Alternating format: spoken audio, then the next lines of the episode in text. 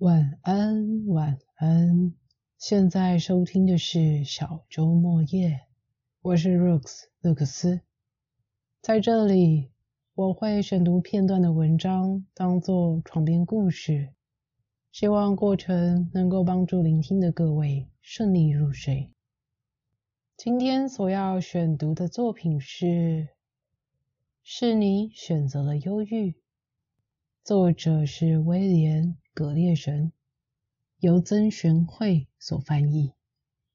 选读的范围是第四篇章“完全行为”当中的三个段落。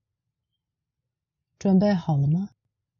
那么要开始今天的床边故事喽。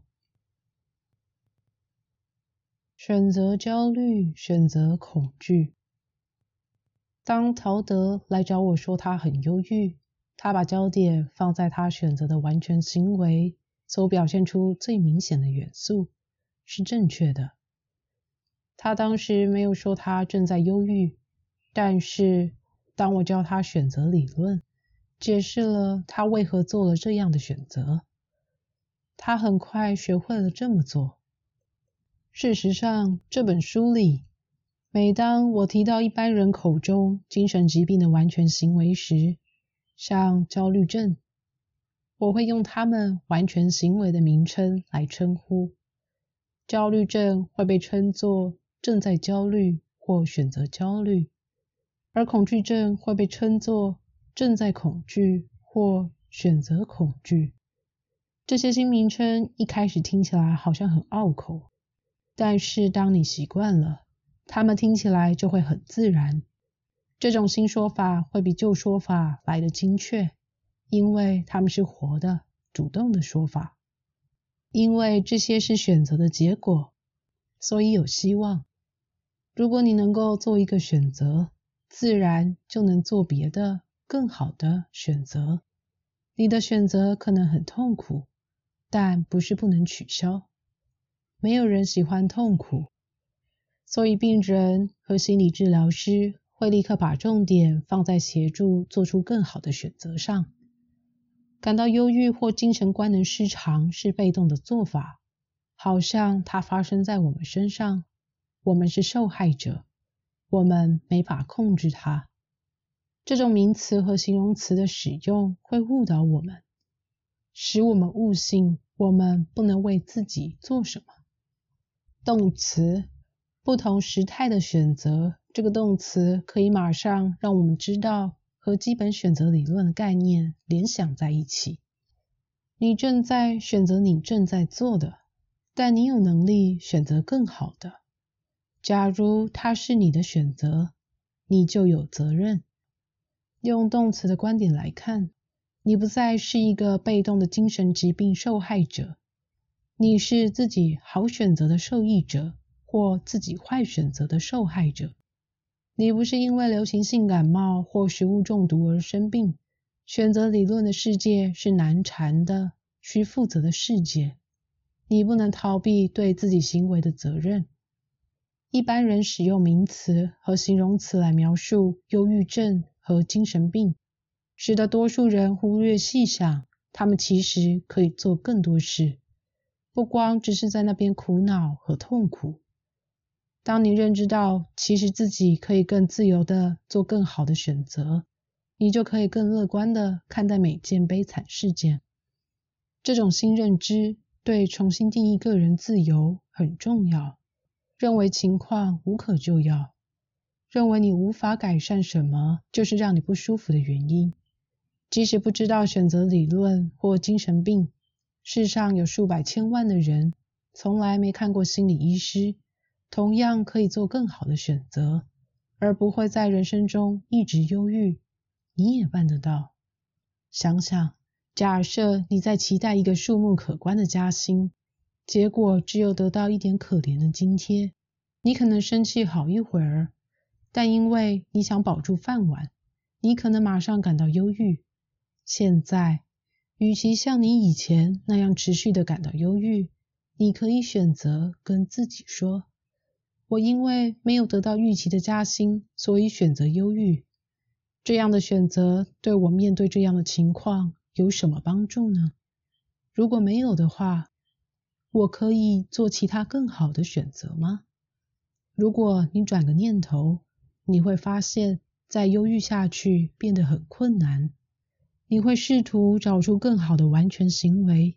虽然你怪你的老板，你可以换个角度想想，要怎么做才能让自己得到满意的加薪？或者你可以下定决心，不再抱怨，并准备找新工作。或者你可以告诉你的伴侣，我该做的都做了。在这种情况下，请给我一点支持，我们会度过这个难关。一个劲的在那边苦恼，并没有什么意义。我会没事，只要你站在我这边支持，已经尽力了，我就会没事。做一些像这样主动出击的选择，比那些被动接受现况的选择要来的好多了。压抑愤怒。每当我们不能有效的控制人生，很多人会立刻想到使用与生俱来的完全行为——愤怒。人们出生以来承袭愤怒基因以利生存，从孩提时代开始就一直使用它。或每当我们幼稚世界里重要的图像得不到满足时，我们就想到它。陶德像多数人一样。根据人生挫折的经验为基础，当他看到太太流书出走，愤怒难当。当我们优质世界里的人做了我们不想要他们做的事，愤怒是我们最先想到及表达的完全行为。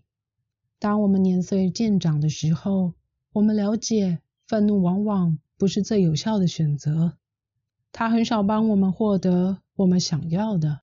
特别是当我们想用它来控制一个也正在生气的成人时，当我们选择发怒，而我们聪明的父母不加理会时，我们发现发怒是不值得的。它不但让我们得不到想要的，还让我们浪费气力，承受更大的痛苦。假如我们选择一直发怒下去，我们会使事情更糟。我们可能会被罚或被拒绝，这两样没有一样是我们想要的。这点陶德已经学会，因为经过一段时间的会谈后，他告诉我，当他看完他太太留下的字条时，有一度他想要挽回这段感情，并强迫她回来，但是他知道那样做会让情况变得更糟。虽然我们并没有意识到。但忧郁确实也是人类发现用来压抑愤怒最有力的方法之一。所有的人都大量使用它，但我很快会接着解释，忧郁本身就是非常强大的控制行为。忧郁本身就是控制。当你极度忧郁时，你所感知到的就是那股悲惨的感受。那个感受笼罩你的思考、行动，甚至你的生理，使你整个人迟缓下来。要把愤怒赶走，需要很大的气力，怪不得你整个人无精打采、提不起劲。只要你持续忧郁，你就不大有精力做别的事。假如人类失去这种快速有效的忧郁能力，我们的婚姻、家庭及社会就不能运行。忧郁抑制了大量家庭和婚姻暴力。假如我们多数人不是在我们受挫时用忧郁来面对，整个街上和我们的家里恐怕都会变成战区。我们每天在电视上看到的杀戮和伤害画面都是很好的范例，说明成人选择愤怒和对峙时会发生什么事。如果他们当中有些人选择忧郁，我们就比较可以和他们远离冲突。有些人把人生都花在这类行为上面，所以需要别人照顾他们。那些人因为选择这样的行为，使他们和其他人很难互动，但那仍然是一种选择。如果他们想得出另一种选择，能协助他们对人生做更有效的控制，他们就会停止那样做。忧郁阻止陶德试图挽回他太太，伤害他，或甚至在这个枪械随处可及的国家里杀害他。忧郁也可能阻止了陶德自杀。当一个人认为他的人生不再可能恢复到有效控制的局面，他已经放弃了那个想法时，自杀也是他可能选择的完全行为。如果有个极度忧郁的人突然间不再忧郁，但却看不出来有什么好原因让他停止忧郁，既然他不再像过去一样有效掌控他的人生，这个人很有可能已经决定要自杀。这个自杀的决定提供他一个出路，好像告诉他，这样一来，他就可以永远结束他的苦恼和痛苦。精神治疗师总是在那些长期忧郁的人身上寻找感觉好一点的讯号。如果发现了那个讯号，我们就会怀疑他们可能想自杀，因为压抑愤怒带来的痛苦是那么强烈，活着已经不再值得，并决定把愤怒的矛头转向自己。这个问题并没有发生在陶德身上。但如果他后来没有选择用另一个女人取代他上一任太太在他幼稚世界里的图像，他有可能也会选择走上这条路。对一个活跃于社交生活的男人来说，自杀可能很不寻常，但时间一久，什么事都很难说。睡着了吗？情绪的处理一直是需要面对的课题。在生活不如意、不顺心时，大家都是怎么去消化和处理那些不舒服的感觉呢？想必应该都有一套适合自己的应对方式吧。